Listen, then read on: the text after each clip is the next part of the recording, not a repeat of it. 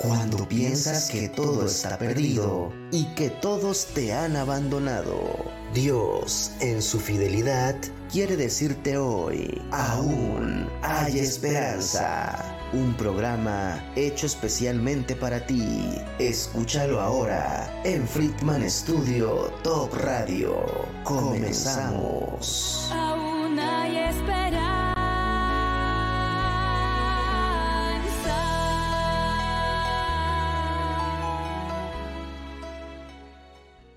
Buenos días, buenos días amigos, amigas que nos escuchan. Le damos gracias a Dios nuevamente por poder hacer nuevamente su programa Aún hay esperanza.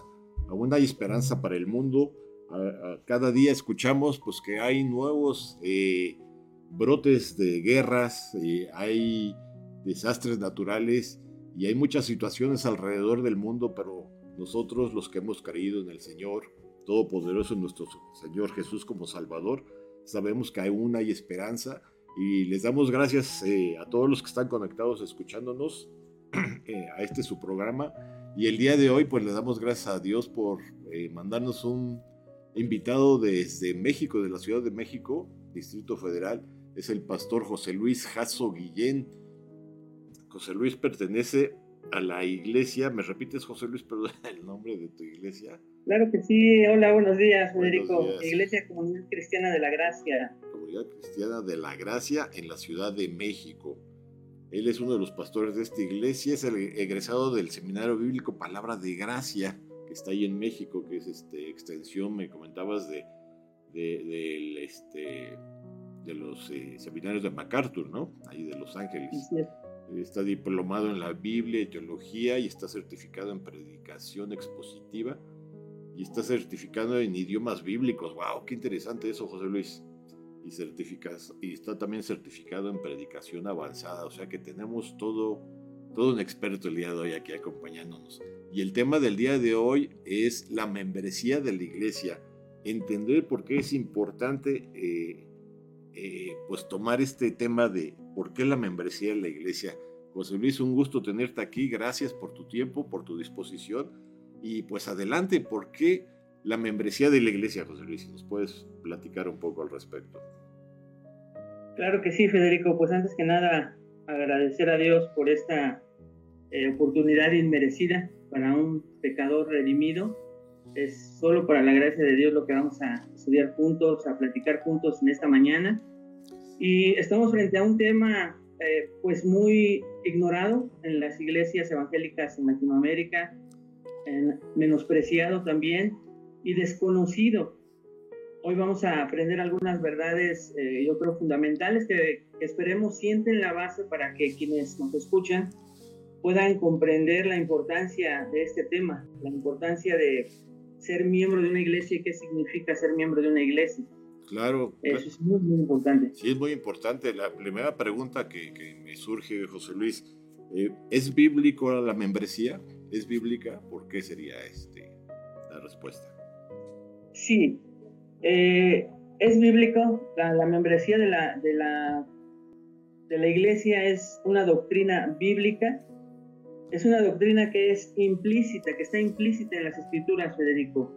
Es por eso que a veces si buscamos la palabra membresía no la vamos a encontrar como no encontramos la palabra Trinidad, pero sabemos que la Trinidad es una doctrina bíblica implícita que se da por sentado y se ve cuando escudriñamos las escrituras y vemos claramente ahí al Padre, al Hijo y al Espíritu Santo. De la misma manera, la eh, membresía de la iglesia es una doctrina bíblica porque está implícita en las escrituras.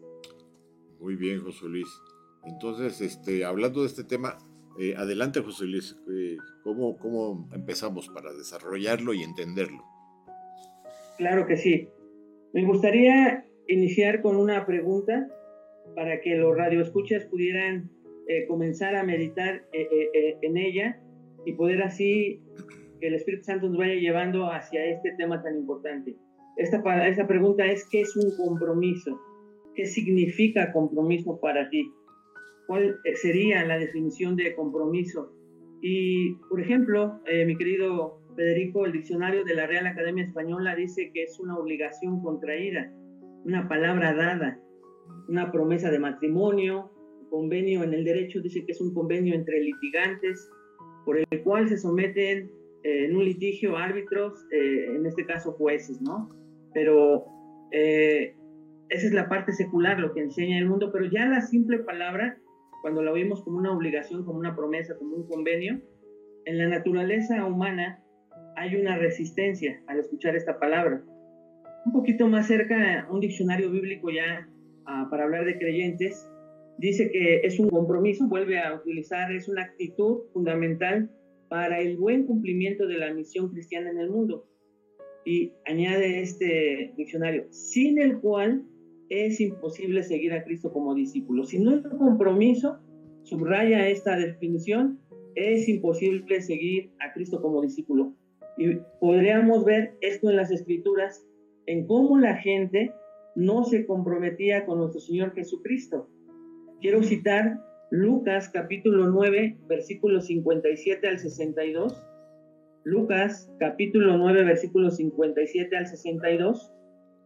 Y ahí vemos eh, cómo el Señor Jesucristo comienza a tener una eh, plática con una persona que se acerca y dice el versículo 57, Lucas 9, 57 al 62. Yendo ellos, uno le dijo en el camino, Señor, te seguiré a donde quiera que vayas. Y le dijo Jesús, las zorras tienen guaridas y las aves de los cielos nidos, mas el Hijo del Hombre no tiene donde recostar su cabeza. Y dijo a otro, sígueme. Y él le dijo, Señor, deja déjame que primero vaya y entierre a mi padre. Jesús le dijo, deja que los muertos entierren a sus muertos y tú ve y anuncia el reino de Dios. Entonces también dijo otro, te seguiré, Señor, pero déjame que me despida primero de los que están en mi casa. Jesús le dijo, ninguno que poniendo su mano en el arado mira hacia atrás es apto para el reino de Dios.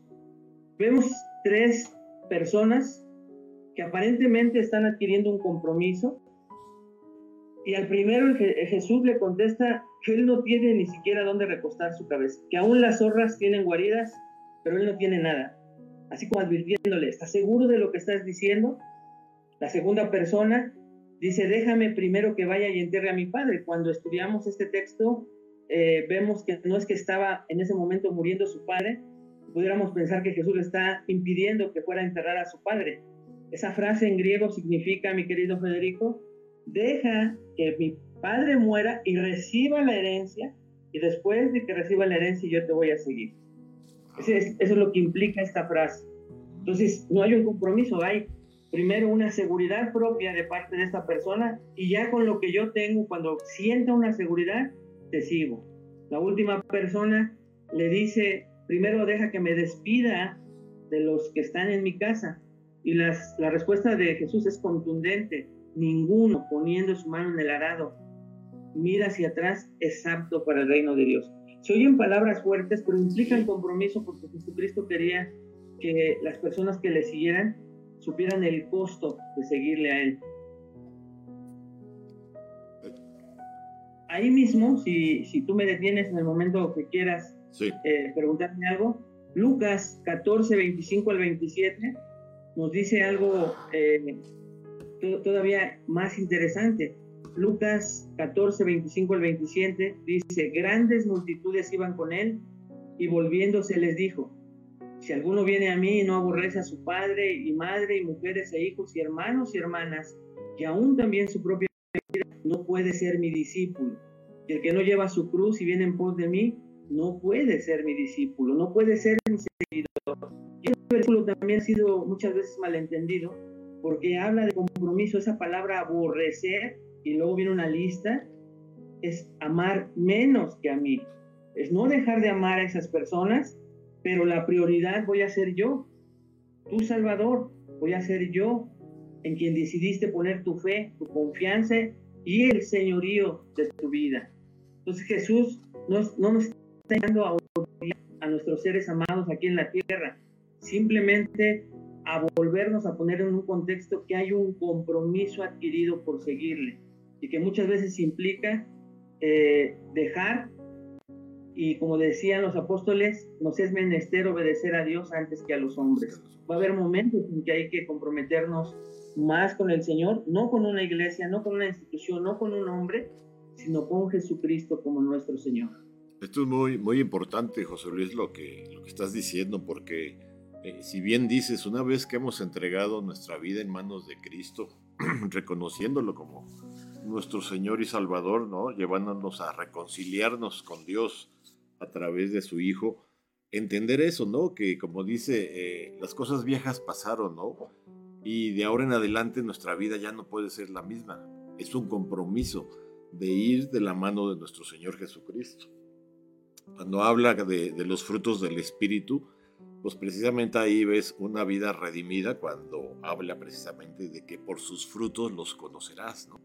Y, creo que, como bien dices, e, esto está implícito en tu manera de vivir, en tu manera de hablar, en tu manera de actuar cada día, de entender quién nos ha rescatado de nuestra vana manera de vivir, dice, quién nos rescató del pecado. Y dice, más, más ahora ya no vivo yo, sino vive Cristo en mí, dice la palabra. Y esto, este tema de la membresía, como dices, es algo implícito, lo, entiendo, pero ¿cómo se obtiene una membresía ya hablando de una iglesia? ¿O qué es lo que incluiría una membresía ya hablando tanto de una iglesia local o universal? Si nos puedes platicar de estas diferencias, José Luis. Claro que sí. Eh, cuando hablamos de qué conlleva eh, la membresía de la iglesia, hablamos de este compromiso, mi querido Federico, en su amplitud y su profundidad. Este es un tema para explicarlo con mucho más tiempo, pero voy a tratar de ser breve. Pero cuando queremos saber en una iglesia qué conlleva la membresía de la iglesia, estamos hablando entonces de la amplitud y la profundidad del compromiso que adquirimos como creyentes. Y pues lo primero que tenemos que ver es que hay que estarse congregando regularmente. ¿Qué conlleva entonces, en primer lugar, la membresía de la iglesia? Una congregarte fielmente como dice Hebreos, no dejando de congregarnos como algunos tienen por costumbre. Pero un versículo previo dice que nos congregamos para estimularnos a la, a la buena obras. nos perdemos esa bendición. El congregarse es estimularse al amor y las buenas obras entre creyentes. ¿Qué conlleva la membresía? Un compromiso de parte mía con la iglesia, con los demás miembros. Pero no puede ser alguien miembro si va una vez al mes a la iglesia. Entonces hay que tener conciencia de que yo tengo que congregarme regularmente. Eso en primer lugar conlleva la membresía. En segundo lugar es edificar la iglesia con dones y talentos, construir la iglesia, tener un compromiso y un sentir de cómo voy a servir a Dios con los dones y talentos que Él me da al yo ser nacido de nuevo. Cuando vamos a Primera de Corintios 12, nos dice el Señor, eh, se los parafraseo, que cuando somos salvos, Él nos deposita, nos pone en un cuerpo, ese cuerpo es la iglesia, que Él elige, es una iglesia local, que Él elige en dónde ponernos, pero a la par de salvarnos, nos da dones espirituales, no talentos y eh, habilidades que nos da por su gracia común antes de conocerlo. Es importante conocer estos dones espirituales a través de la enseñanza de la iglesia, de los pastores de la iglesia, para saber qué dones me dio Dios a mí y entonces ponerlos al servicio de los demás para edificar la iglesia y eso también conlleva la membresía de la iglesia. Entonces, en primer lugar, congregarse regularmente, después edificar la iglesia con dones y talentos, en tercer lugar, relacionarse, conocer, pasar tiempo, ser conocido y darse a conocer. ¿Qué implica comunión con los santos? Primera de Juan es claro cuando nos enseña, Federico, que aquel que dice que ama a Dios pero aborrece a su hermano, miente. Y el mayor y más grande mandamiento, cuando preguntó Jesús, es amarás al Señor con toda tu mente, con toda alma y con todas tus fuerzas. Y el segundo es similar, y a tu prójimo como a ti mismo. Una persona nacida con una conciencia de lo que conlleva la membresía de la iglesia es eh, relacionarse con los otros miembros de la iglesia. Cuarto lugar, esto nos gusta mucho a veces escucharlo, sobre todo por cada contexto de la filosofía de ministerio de las iglesias, en cómo están establecidas, cada iglesia debe de ser independiente, con su propia manera de trabajar, a eso se le llama filosofía de ministerio, pero que conlleva la membresía ofrendar regularmente. Algunas iglesias eh, piden diezmo, algunas iglesias promesas, primicias, cada iglesia tiene su estructura, pero la persona al relacionarse, al estar consciente de qué iglesia lleva, ahorita vamos a, ir a otra, seguramente a este punto con esta pregunta, con, con, esta respuesta que te estoy dando de la ofrenda, perdón, es importante saber que yo soy eh, como miembro de la iglesia responsable de que la iglesia viva. Y para que la iglesia viva hay que pagar un local, hay que pagar lo que implica el local, eh, lo que implica congregarse, los cursos, el material, aún el que pueda eh, un pastor vivir ah, del Evangelio no es pecaminoso, pero todo eso conlleva ofrendar bíblicamente, regularmente. Y esa responsabilidad la conlleva un miembro es consciente de esa responsabilidad y lo hace con gozo, con alegría, como dice la escritura. Y por último, eh, en último lugar, someterse mutuamente. ¿Qué conlleva la membresía? Someterse mutuamente en un cuerpo local. Este sometimiento mutuo es hacia los líderes de la iglesia y hacia, sus, hacia sus mismos miembros, a sus hermanos de la iglesia, pensando en es un sometimiento mutuo en amor y servicio. Entonces, no es cualquier cosa. Podríamos seguir hablando de los temas, pero eh, hablando de qué conlleva entonces la membresía de la iglesia, hablamos de la amplitud y profundidad y estas cinco cosas eh, tenemos que estar conscientes cuando pensamos en la membresía de la iglesia. Eh, es muy, muy interesante lo que estás comentando, muy importante entender, ¿no? Porque como dices, este, conlleva tanto responsabilidades como privilegios. Y, realmente, como dices, ser miembro de una iglesia, pues es simplemente entender que en cualquier eh, membresía hay responsabilidades y hay compromisos, ¿no? Simplemente hablando de una no sé, de una tienda comercial, ya ves que te, te piden que pagues una membresía, esa membresía sirve para sus, sus gastos administrativos, promociones y demás, y cada año tienes que pagar tu membresía y tú como miembro tienes derecho para poder comprar en esa tienda. Es entender también que la, la, la, iglesia pues no precisamente eh, nos da libertades, también nos da obligaciones, de entender lo que dice la palabra y como dices que es bien importante el edificarnos mutuamente. Yo creo que esa es una de las partes más, más importantes de, de la iglesia, ¿no? El poder convivir con hermanos comprometidos, que como dices tú, se reúnen regularmente, estudian la palabra, oran para que el Señor les guíe y donde se ve un compromiso de, que siendo tú parte de esa iglesia o de un ministerio o donde estés trabajando para la obra del Señor, pues el Señor te use realmente con un corazón dispuesto, porque cuántas iglesias hay gente que van y van, no sé, un mes, dos meses, tres meses y dicen, no, no me gustó y agarran y se salen. Entonces, este, es entender el concepto realmente, ¿no, José Luis? De, de qué significa ser miembro de una iglesia y por qué la importancia de esto. Y esto nos llevaría a preguntar, este, ¿cómo puedo ser miembro yo de una iglesia? ¿Y cómo podría yo perder la membresía en una iglesia? ¿Nos puedes este, eh, mira, hablando de esta parte que tú comentabas, muy importante, eh, el cómo mucha gente llega a las iglesias sin la conciencia de este compromiso. Hay tres factores eh, que hacen aún más difícil que alguien adquiera un compromiso y por consiguiente cómo ser miembro de una iglesia. Hay un factor interno en, el ser humano, aún siendo creyentes, somos pecadores, redimidos por la gracia de Dios, pero estamos en un proceso de santificación, aún no alcanzamos la perfección, ni la vamos a alcanzar en esta tierra mientras tengamos este cuerpo.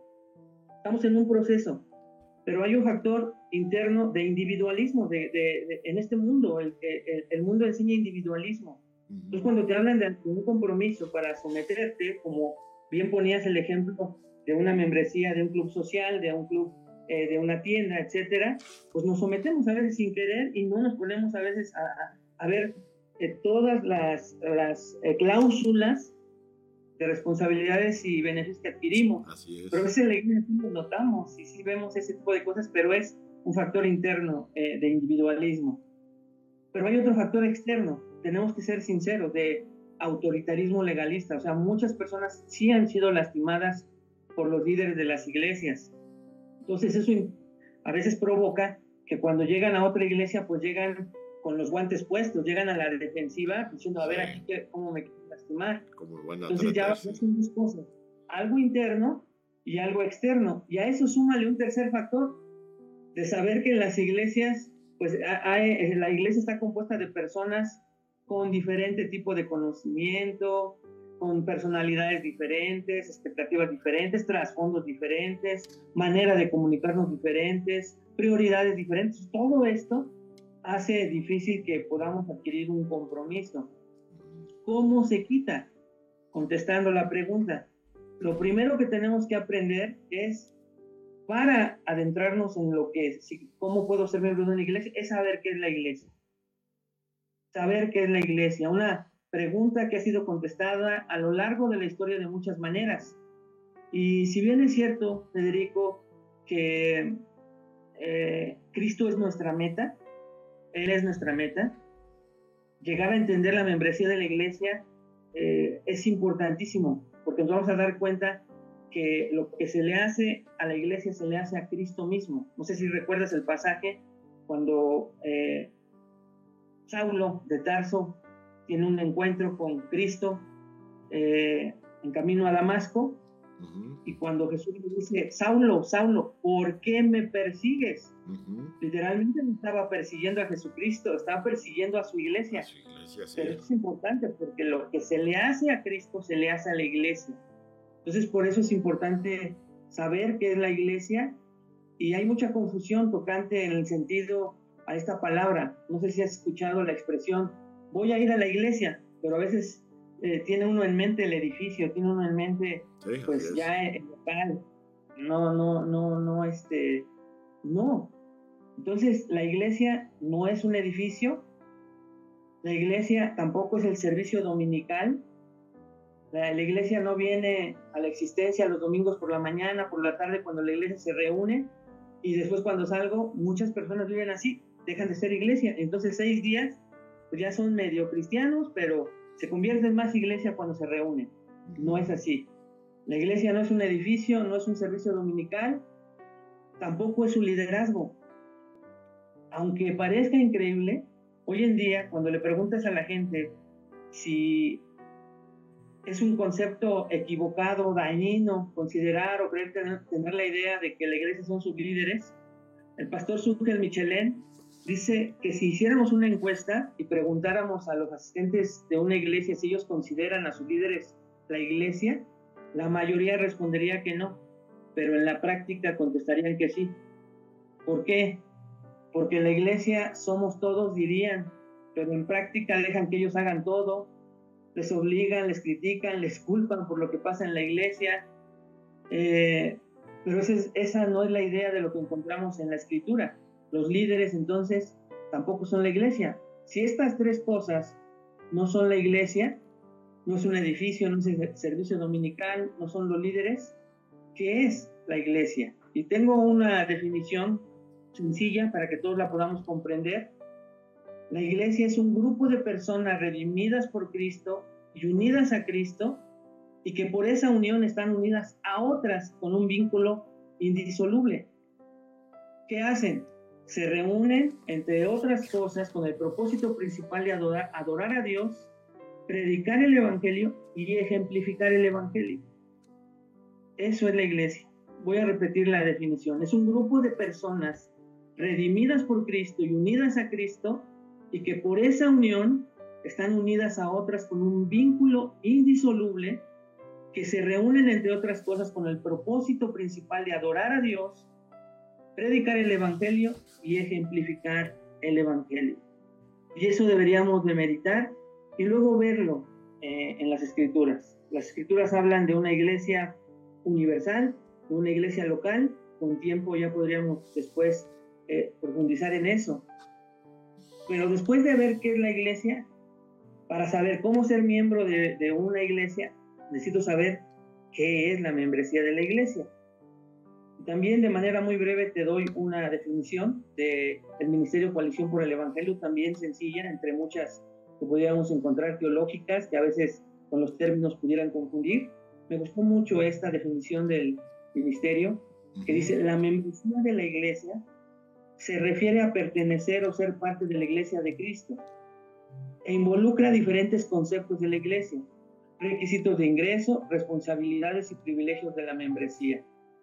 Así que entonces, eso es la membresía. Se refiere a pertenecer o ser parte de la iglesia de Cristo, pero involucra conceptos que a veces no pasan por la mente de las personas. Que conozcamos que hay requisitos de ingreso y que también hay responsabilidades y privilegios de la, de la membresía. Para contestar tu pregunta de manera más rápida, perdón que me extendí, era necesario estos términos. Eh, ¿Cómo me hago miembro? La escritura nos enseña cómo hacerse miembro y lo primero es que se necesita tiempo, Federico. Para que la persona conozca la iglesia, esté conociendo la filosofía del ministerio de la iglesia, conozca la declaración doctrinal de la iglesia, conozca cómo es la iglesia, qué ambiente hay en la iglesia, pero a la par la iglesia también lo conozca a él. Como es una responsabilidad mutua, necesita haber pues un conocimiento previo. Hay iglesias que se apresuran, y si ya llegó uno, llenamos lugares, hazlo miembro a las dos semanas. Y habría que tener un poquito de prudencia porque a veces se pueden hacer como bautizos precipitados, que les dicen remojones, así también membresías eh, sin compromiso. Y esas personas no duran mucho tiempo en la iglesia, pero es por responsabilidad eh, mutua de la persona y de la iglesia. Entonces, ¿qué necesito para ser miembro? Número uno, ser un creyente genuino. No solamente decir, sino que eso se vea evidente.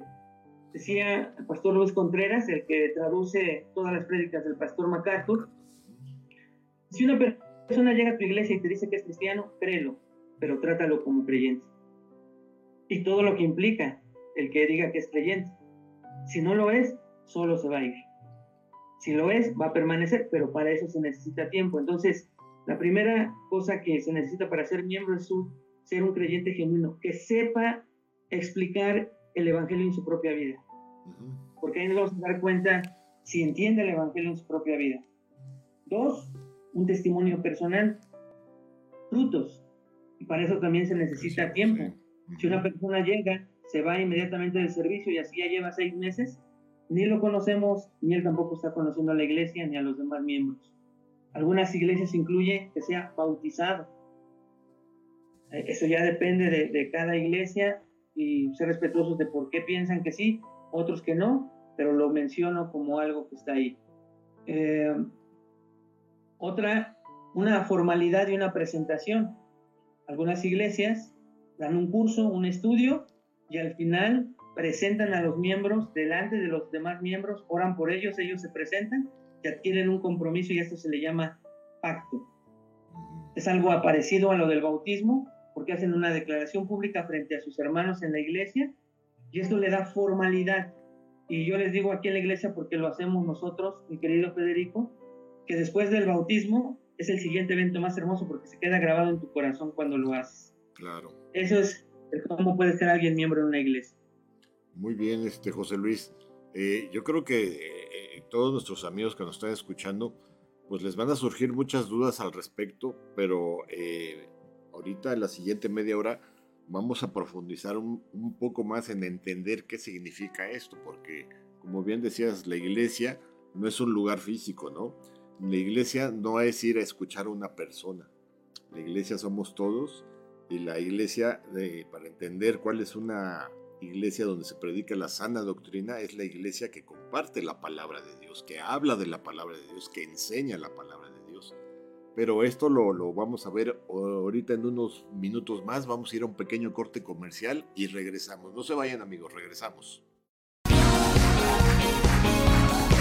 El aprendizaje aún no termina. Continúa en un momento. Aún hay esperanza.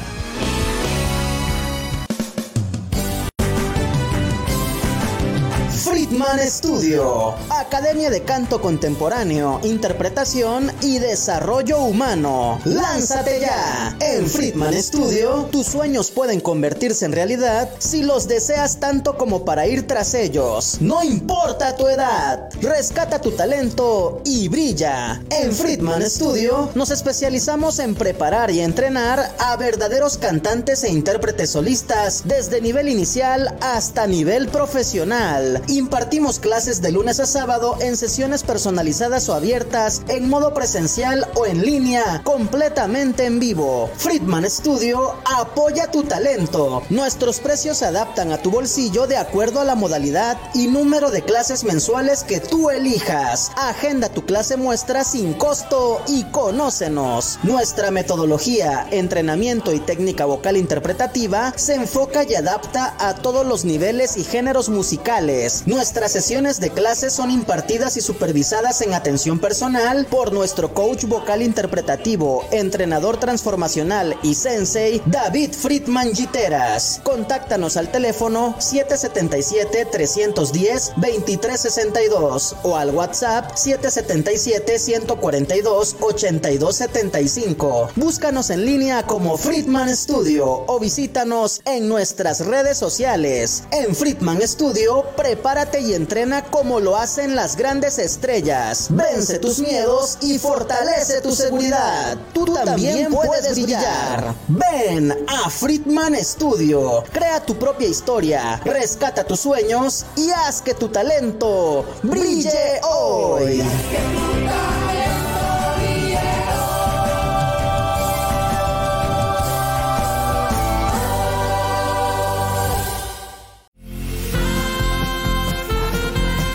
Estamos de regreso con más palabras de vida eterna para ti. Aún hay esperanza. Continuamos. Muy bien amigos, pues continuamos con este programa tan interesante, la membresía de la iglesia, con el pastor José Luis Guillén desde la Ciudad de México. Y comentábamos, José Luis, precisamente que eh, los pasos para considerarse miembro eh, de una iglesia, como bien decías, el primer paso, pues es rendirnos ante Cristo, ¿no? Confesar, como dice eh, la palabra, este, pues que todos somos pecadores sin excepción y reconocer a, Jesucristo, ¿no? Ser un pecador redimido, que sería el primer paso que nos dijiste. Y como bien decías, asistir a, a un grupo de, con un grupo de creyentes, a una iglesia, pero decíamos que esto de ir a una iglesia no significa ir a, eh, precisamente lo que significa el edificio físico o ir a escuchar a una persona. Lo que vamos eh, a, haciendo como iglesia es edificarnos unos a otros, dice la palabra, ¿no? Edificando el cuerpo de Cristo. ¿Y cómo vamos a lograr esto? Pues estudiando la palabra de Dios. Y en la palabra de Dios vienen muchos eh, mandamientos y preceptos, como bien comentabas, ¿no? Hablando del bautismo, ¿no? Que hay este, bautismo, este, iglesias que como dices, apresuran, ¿no? Por tener más nuevos miembros, ¿no? O tener números en vez de tener verdaderos creyentes, ¿no? Y este punto nos lleva a pensar precisamente que la iglesia pues no, no está buscando, eh, como dice, eh, santos, ¿no? La, la, iglesia sabemos que es un hospital lleno, pero de pecadores redimidos, ¿no? Como bien dijiste al principio, este, somos pecadores redimidos que el Señor nos ha levantado nos ha perdonado y finalmente pues Él nos está usando como fue el caso de Saulo, ¿no? Que comentabas, ¿no? Que entender que lo que estamos haciendo en la iglesia, pues lo estamos haciendo contra el mismo Cristo, ¿no? Lo, que eh, comentaste, pues es bien cierto, ¿no? Cuando se le aparece Cristo en el camino, ¿no? Y le dice que ¿por qué me persigues, Saulo, Saulo? ¿Por qué me estás persiguiendo, no? Él perseguía a la iglesia y, y la pregunta que le hizo Cristo, ¿por qué me persigues, no? Y, entender que la siguiente frase, eh, eh, yo creo que es la clave de entender nuestra humanidad, nuestra vana humanidad, dice, porque dura cosa te es dar, este, como dice, cosas contra el aguijón, ¿no? O sea, pues no vas a lograr nada, ¿no? Finalmente, eh, Pablo, Saulo, este, se convirtió a Cristo, pues entendiendo, ¿no? Que, que esa es la parte que todos como humanos, como personas, dice la palabra que todos sin excepción vamos a escuchar algún día de la palabra de Dios. Y en Romanos 14, 12 dice que todos, sin excepción, algún día daremos cuentas delante de Dios. Entonces esto, amigos, amigas que nos escuchan, hermanos, no estamos hablando que si gustas, que si alguna vez te pasa, que si por casualidad. No, realmente este es un, digamos, es un proceso natural, ¿no? Como el nacer, crecer, etcétera, de, una nueva vida. ¿No es, ¿No es así, José Luis? Donde tenemos que crecer, crecer en la palabra, eh, eh, así como alguien nos enseñó, nosotros alguna vez vamos a enseñar. Así como alguien nos predicó, nosotros alguna vez iremos y predicaremos. ¿Dónde? No sabemos. El Señor tiene, tiene destinado los que realmente quieren servirle de corazón. Y entonces eh, esto nos lleva entonces a entender más claramente esta situación de la membresía. Comentabas que muchas iglesias no le hacen caso, lo ignoran, porque precisamente puede en muchos casos generar este, inmadurez en los mismos creyentes, ¿no? De que, oye, si yo asisto, ¿para qué quieres que, que sea miembro? ¿Dónde te firmo? ¿No te firmo? Me, profundizando un poco más con esto, José Luis, ¿qué, ¿qué es lo que debemos de entender como miembros de cada iglesia y entender la responsabilidad de cada miembro y el por qué es importante eh, no solamente formar parte, ¿no? sino formalizar nuestra participación en una iglesia como miembros. Adelante, José Luis. Claro que sí, Federico. Como bien dices, eh, ¿cómo, ¿cómo resolvemos este problema en las iglesias? ¿Cómo se resuelve primeramente en el corazón de una persona que está escuchando una enseñanza como esta? Tal vez en su iglesia pues no haya ese tipo de formalidad, de compromiso. Recuerden que cuando hablamos de un compromiso bíblico, siempre vamos a hablar de una amplitud de este compromiso y una profundidad que las escrituras hablan claramente. Entonces me gustaría eh, seguir ahondando en esta parte de, ya vimos lo que es la iglesia, pero ahora eh, una pregunta que tú hacías es si es bíblica la membresía de la iglesia. Entonces, como dijimos, es una doctrina implícita, que aunque la palabra no viene en las escrituras, es una doctrina que en todo el Nuevo Testamento y aún en el Antiguo, no, me voy a ir hasta allá esta mañana, pero aún en el, en el Antiguo Testamento, el pueblo de Israel, un pueblo escogido por Dios, por Dios tenía exclusividad y ciertas bendiciones para él. Le fue dada la ley a ese pueblo en especial, un pueblo escogido por Dios que estaba en nuestros días, aún con lo que estamos viendo hoy que está pasando en Israel, ¿verdad? Pero eh, esta parte se traslada al Nuevo Testamento y es importante ver que, eh, que es importante porque es bíblica. Cuando la, la Biblia, vemos la doctrina en la Biblia, vamos a responder como, como creyentes genuinos hacia buscar ese compromiso amplio y profundo. Eh, vemos en las escrituras, mi querido Federico, eh, por ejemplo, en Mateo 18, versículo 12, Mateo 18 habla de la disciplina de la iglesia, de que debe de haber disciplina de la iglesia, pero esta disciplina solo puede ser ejercida para ese grupo local de, miembros en una iglesia local. Por ejemplo, tú perteneces a una iglesia, yo a otra, pero yo no puedo ejercer disciplina contigo. ¿Por qué? Porque tú tienes tus propias autoridades espirituales. Por eso es importante ver que vemos ahí en esa descripción, cuando dice Mateo 18, 12, si no te escucha, hablando de que un hermano peca contra otro, después de algunos pasos que sigue, la, Biblia nos enseña cómo resolver un conflicto entre cristianos. Dilo a la iglesia. Entonces, este dilo a la iglesia nos indica implícitamente que es a una iglesia local, no lo va a decir a la iglesia universal, a la que pertenecemos todos en todo el mundo, sino a una iglesia local. Y ese, esos líderes locales intervendrán para ser pacificadores, conciliadores y seguramente invitar al que esté pecando a que se arrepienta. Tan es así, y pensando en que la membresía es bíblica, al grado de que a esa persona, si no se arrepiente, dice tenerlo como gentil y publicano. Esto es excomunión mientras no se arrepienta, ¿verdad? Eso es lo que vamos a hablar más adelante. Pero, por ejemplo, ah, en Hechos 2.42, donde nos habla de qué hacía la iglesia primitiva, nos damos cuenta de que se reunían con tres propósitos. Eh, la doctrina de los apóstoles, la comunión unos con otros y el compartimento del pan. Pero eso era en un contexto de un grupo, los discípulos de los apóstoles. primeros seguidores de Jesucristo a través de estos hombres. Se reunían en casas. Y esas casas eran iglesias, pequeñas iglesias locales. Pero vemos eh, en el ejemplo de la iglesia primitiva que hay una membresía. Dos, en la existencia de un gobierno de la iglesia. Hay pastores, dice Pablo en, en eh, en Hechos 20, perdón. Pablo se está despidiendo de los eh, pastores en Éfeso. Y él les dice que cuidad de la grey donde el Señor les ha puesto por obispos. O sea, los puso específicamente y son pastores de la iglesia de Éfeso. Vemos que las cartas paulinas son escritas a la iglesia en Éfeso, en Corinto, o sea, a iglesias específicas locales que tienen sus propios pastores. Entonces, implícitamente vemos que hay una eh, membresía local, un grupo de personas. Cuando vamos, por ejemplo, a Romanos 16, Pablo se está despidiendo de la iglesia en Roma y es una despedida con nombres, te iba a decir nombres y apellidos, pero no viene el apellido, ¿verdad?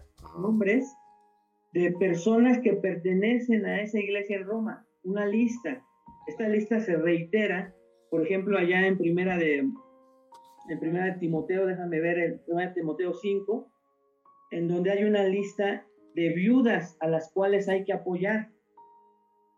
Pero hay una característica especial de estas viudas, requisitos para que se consideren viudas, pero dice claramente el texto que hay una lista. Cuando se comienza a evangelizar, también vemos que la escritura nos da números. Cuando predica Pedro, dice, se convierte en tres mil personas. Entonces, bueno, es que lo escribió Lucas y él era un estadista y él nos dejó ahí que se convirtieron tres mil. Pero siendo inspirado tiene un propósito divino y es mostrarnos que la iglesia supo que habían sido tres mil. Los contaron de alguna manera y dijeron, estos tres mil ahora pertenecen a, esta, eh, a este grupo de seguidores de Cristo, se consideran discípulos de Cristo. Entonces, hay varias señales, eh, mi querido Federico, que pues, en un estudio un poquito más profundo, detallado, podríamos detallar en versículos muchos para ver en las escrituras que la eh, membresía es bíblica. El último que te quiero dar en esta parte de que es bíblica. Hay un caso en Primera de Corintios 5 de un joven que peca, está pecando en la iglesia de Corinto porque se metió con la, con la madrastra. Pablo se entera, le mandan noticias y en su respuesta en esta carta les dice, no juzgáis entre los que están dentro, porque a los que están afuera los juzgará Dios, pero les está invitando a que juzguen un caso de disciplina ahí interiormente, que no en este caso a los juzgados, sino que lo juzguen ellos porque ellos son responsables del bienestar espiritual de esta persona. Recordemos que la disciplina no tiene el propósito de destruir a una persona, sino de restaurarla a su estado original. Exacto. es lo que Pablo le está diciendo, restáurenla.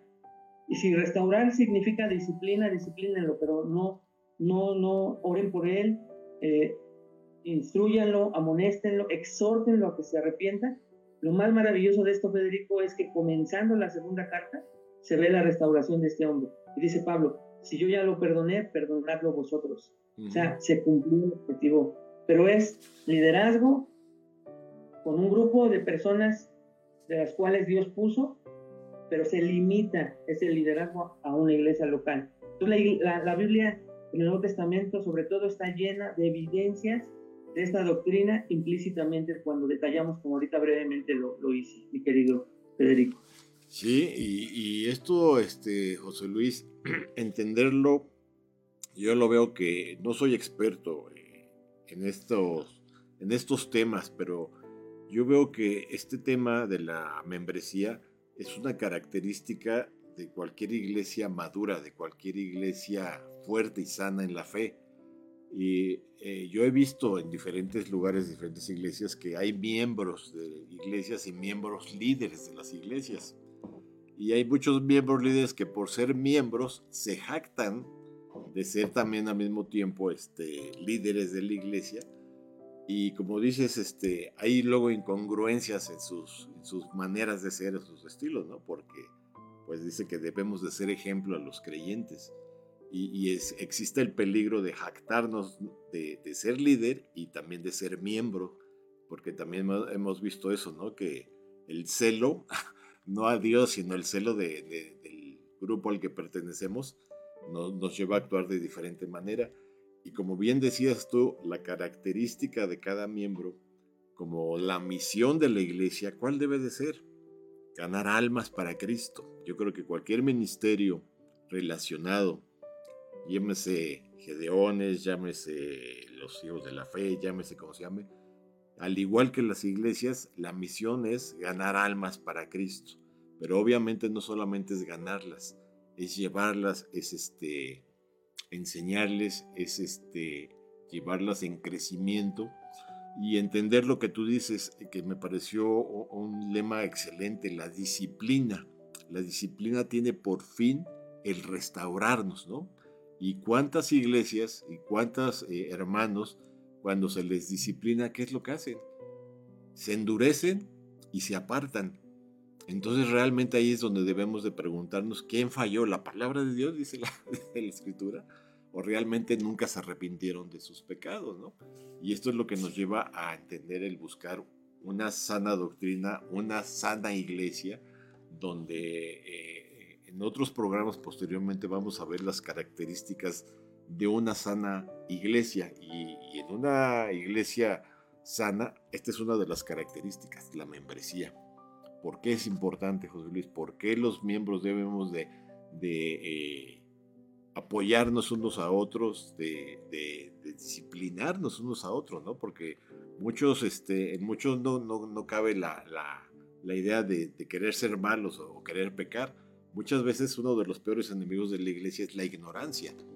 Y muchos por ignorancia, dice, pues están pecando, ¿no? Entonces, e, e, precisamente en estas enseñanzas a la iglesia, pues te enseña, ¿no? Que si haces cierta cosa, pues está mal. ¿Por qué? Porque la palabra dice esto, por esto.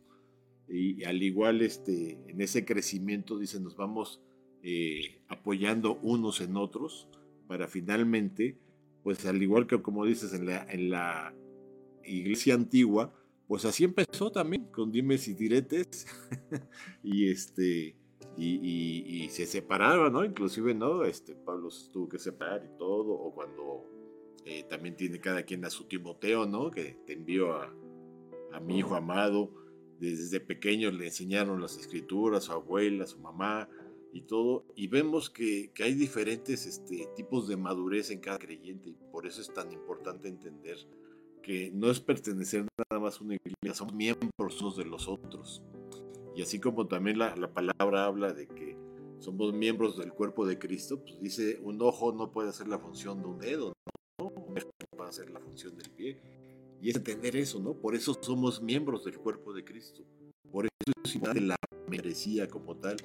Y sí me gustaría, José Luis, que para concluir, ya nos quedan ocho minutos, casi diez minutos, eh, nos dijeras, nos, nos, eh, nos compartieras eh, qué le puedes decir a los creyentes o a un no creyente que nos esté escuchando para invitarlo a pertenecer a una iglesia, para invitarlo a redarguir su vida a Cristo. Adelante, José Luis.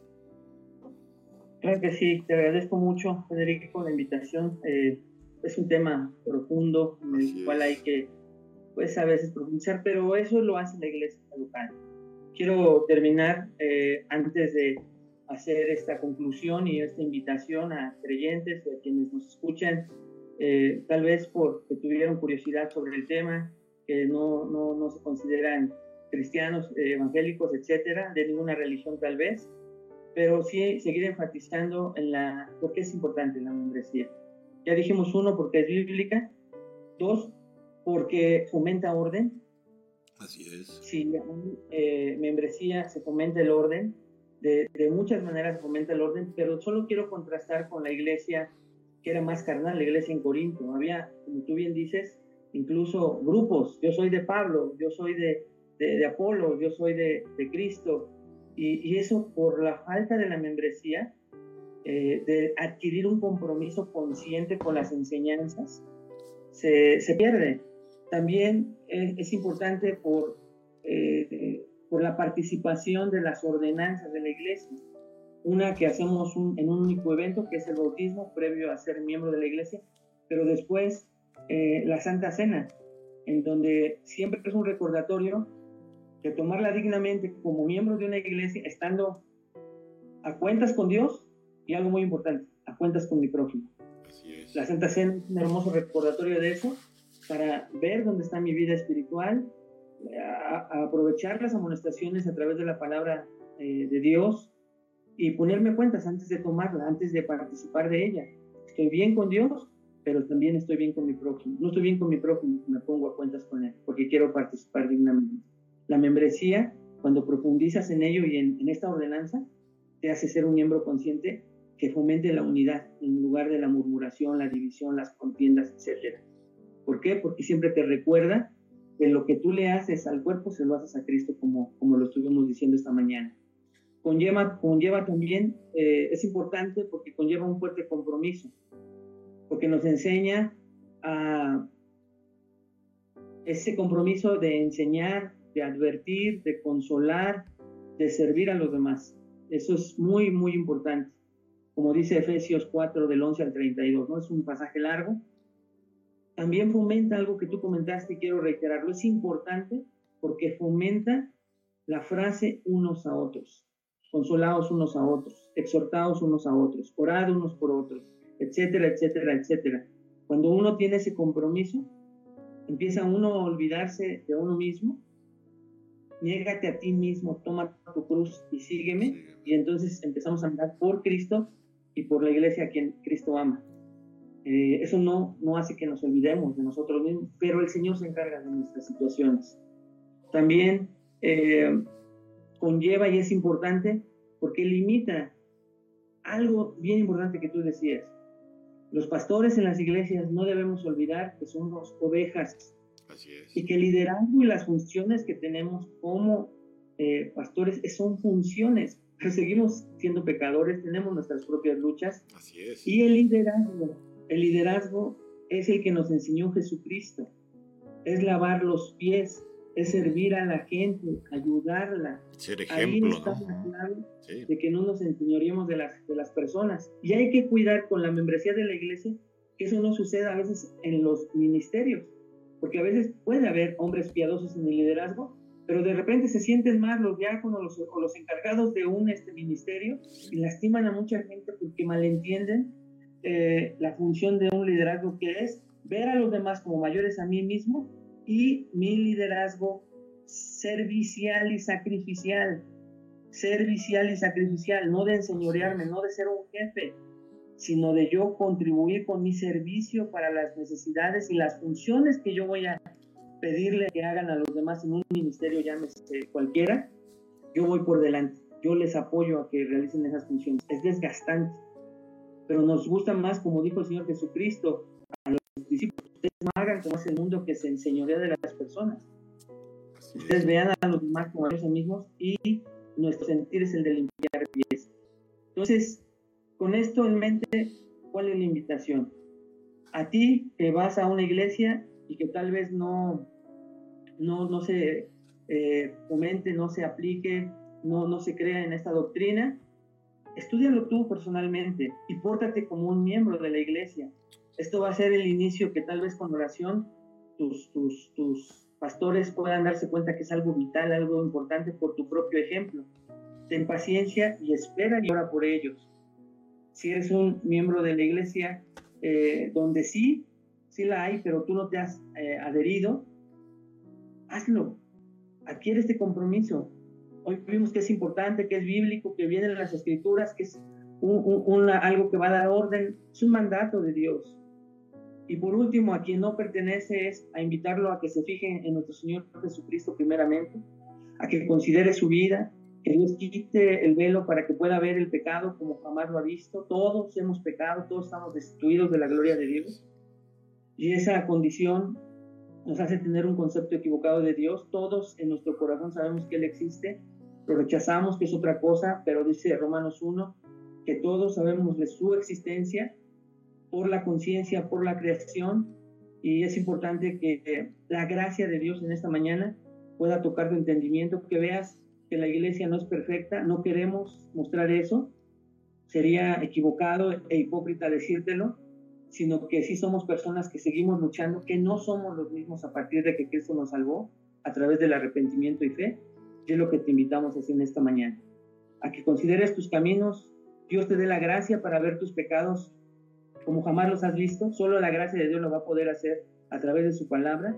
Y cuando te espantes de la condición que tenemos, puedas voltear al Salvador que se llama Cristo Jesús, que en la cruz del Calvario quitó y llevó sobre sí mismo esos pecados, para que cuando tú mueras, sepas que vas a estar con Él por la eternidad y que Él pagó lo que tú tenías que pagar ahí en esa cruz, derramando cada gota de su sangre.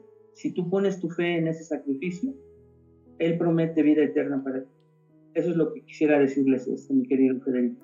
Amén, amén. Muchas gracias, José Luis. Realmente este tema nos deja mucho, mucho para meditar, mucho para pensar. Y sí, como bien dijiste, entender eh, que no somos perfectos. Estamos aquí el día de hoy por la gracia de Dios. Como bien dijiste, hoy estamos escuchando de guerras en Israel, en diferentes partes del mundo, desastres naturales ¿Y cuánta gente el día de hoy ya no despertó? ¿Cuánta gente hoy en la noche ya no regresará a sus hogares? Por eso, amigos que nos están escuchando, hermanos, recuerda que mientras estamos con vida tenemos aún esperanza, esperanza de buscar a nuestro Señor Jesucristo. Como bien decía José Luis, en una iglesia no estamos hablando de hombres perfectos, no, somos pecadores redimidos y, y Jesús nos dejó el ejemplo, como bien dices José Luis, cuando le lavó los pies a sus discípulos, ¿no? que le dijo Pedro, no hagas eso, Señor, no permite que yo te lo haga. Dice, no, dice, es necesario que yo les dé el ejemplo, que yo se los haga para que sean limpios. Y entonces este es el ejemplo que nos deja Jesús. En el mundo sí nos vamos a ensuciar, en el mundo sí vamos a pecar, no somos perfectos. Pero ¿sabes cuál es la diferencia? Que un verdadero hijo de Dios acerca a Jesús y Él nos lava cada día, Él nos perdona cada día y nos perfecciona para seguir adelante. Como dices bien, José Luis, no se trata de eh, eh, vivir con hermanos perfectos, porque no lo hay solamente perfectos, solamente en Dios. Y es una bendición poder compartir entre hermanos y miembros de una iglesia universal alrededor del mundo, que es la iglesia de Jesucristo. Cuando yo he viajado a diferentes partes de, de otros países, Estados Unidos, y encontrarme con hermanos, me siento en casa, me siento con mi familia, porque realmente sé que somos hijos del Señor y en una iglesia es como nos debemos de sentirnos, en casa, con nuestros hermanos, como miembros y ayudándonos unos a otros. José Luis, pues el tiempo se nos ha ido. Te agradezco nuevamente por tu tiempo, gracias por compartirnos y las puertas quedan abiertas para nuevamente hacer un programa y continuar porque estos temas pues hay mucho que hablar del bautismo, de, de, este, pues tantos temas como iglesia, ¿no? De las ofrendas y todo eso que aún muchas personas no saben y debemos de tener las bases, ¿no?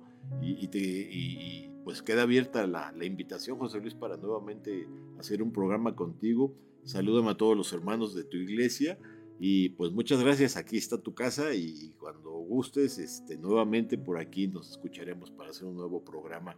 Amigos, amigas que nos han visto, escuchado, hermanos, que Dios los bendiga y recuerden, mientras hay vida, aún hay esperanza. Que Dios los bendiga y nos vemos el próximo miércoles. Hasta la próxima. Gracias. Por hoy hemos aprendido de la palabra de Dios lo que necesitamos. Te esperamos la próxima emisión para continuar aprendiendo de su amor y fidelidad. Solo nos queda por decirte, si Dios es por nosotros, ¿quién contra nosotros? Aún hay esperanza. Nos escuchamos muy pronto por Friedman Studio Top Radio, la radio que se escucha y se ve.